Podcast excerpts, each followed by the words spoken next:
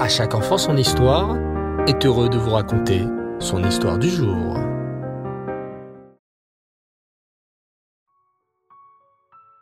Erev les enfants, bonsoir, j'espère que vous allez bien. Baou Hashem. Dans notre paracha de cette semaine, la parachat Vayakel, Moshe Rabbeinu va demander au Béné Israël de participer à la construction du Mishkan, vous savez, la maison d'Hachem, en donnant des choses. Mais attention, ils ne doivent donner que selon leur cœur, et ne pas voir le don de son ami. Écoutez attentivement cette histoire. Rebzouché d'Anipoli était très pauvre, sa famille aussi. Ses enfants et sa femme avaient très rarement un vêtement neuf, et il fallait une occasion spéciale pour que quelqu'un ait un vêtement neuf. Un jour, la femme de Rebzouché reçut une très belle étoffe. Ça fait tellement longtemps qu'elle n'avait pas eu de nouvelle robe. Elle alla donc chez le tailleur et lui expliqua quelle robe elle voulait. Ma robe doit avoir des volants et le cou fermé. Pas de problème, répondit le tailleur. Elle sera prête dans une semaine. La semaine suivante, elle repartit chez le tailleur. En arrivant, elle remarqua le tailleur qui avait les larmes aux yeux. Que se passe-t-il?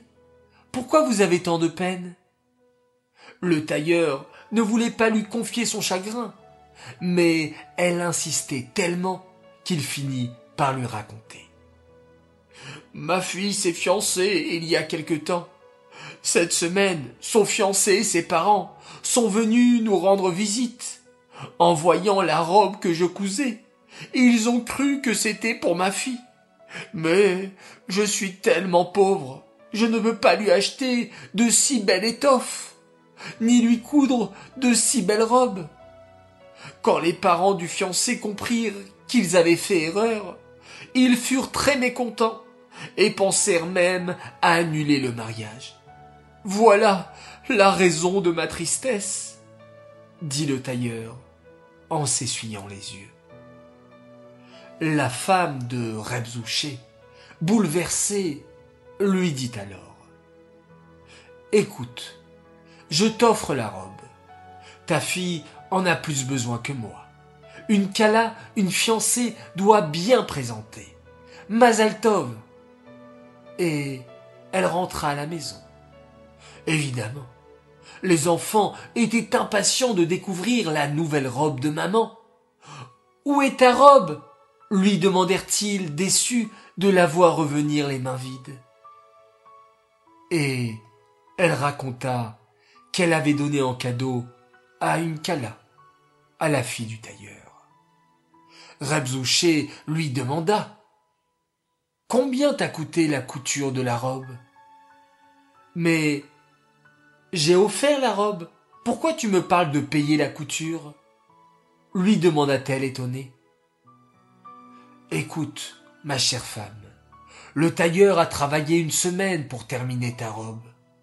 Il ne pensait pas la coudre pour sa fille, mais au contraire, il comptait sur cet argent pour nourrir sa famille. À présent, certes, sa fille a reçu un très beau cadeau, mais lui, d'où prendra-t-il l'argent sur lequel il comptait cette semaine? Penses-tu que la famille du tailleur doit souffrir car tu as décidé d'offrir la robe à sa fille? La femme de Rebzouché comprit immédiatement le message et s'empressa d'aller chez le tailleur pour lui donner l'argent. Et oui, les enfants, il faut faire attention aux besoins de l'autre. Faire attention aux besoins de l'autre est une grande qualité que Rebzouché et sa femme nous apprennent. De la même manière, les Bné Israël ont donné ce qu'il était nécessaire pour la construction du Mishkan dans le désert. Cette histoire est dédiée Lélo Nishmat, Chaya Esther, Aléa Shalom. J'aimerais ce soir faire un grand coucou et une spéciale dédicace à un enfant formidable. Il nous écoute tous les soirs et s'endort avec nos belles histoires. Alors coucou à toi, Raphaël Dadouche.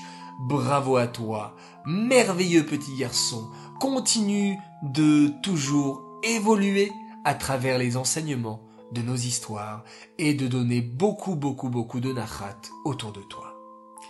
Voilà, très chers enfants, je vous dis à tous Lailatov, très belle nuit, faites de jolis rêves. On se retrouve demain, Bezrat Hashem, et on se quitte en faisant un magnifique schéma Israël.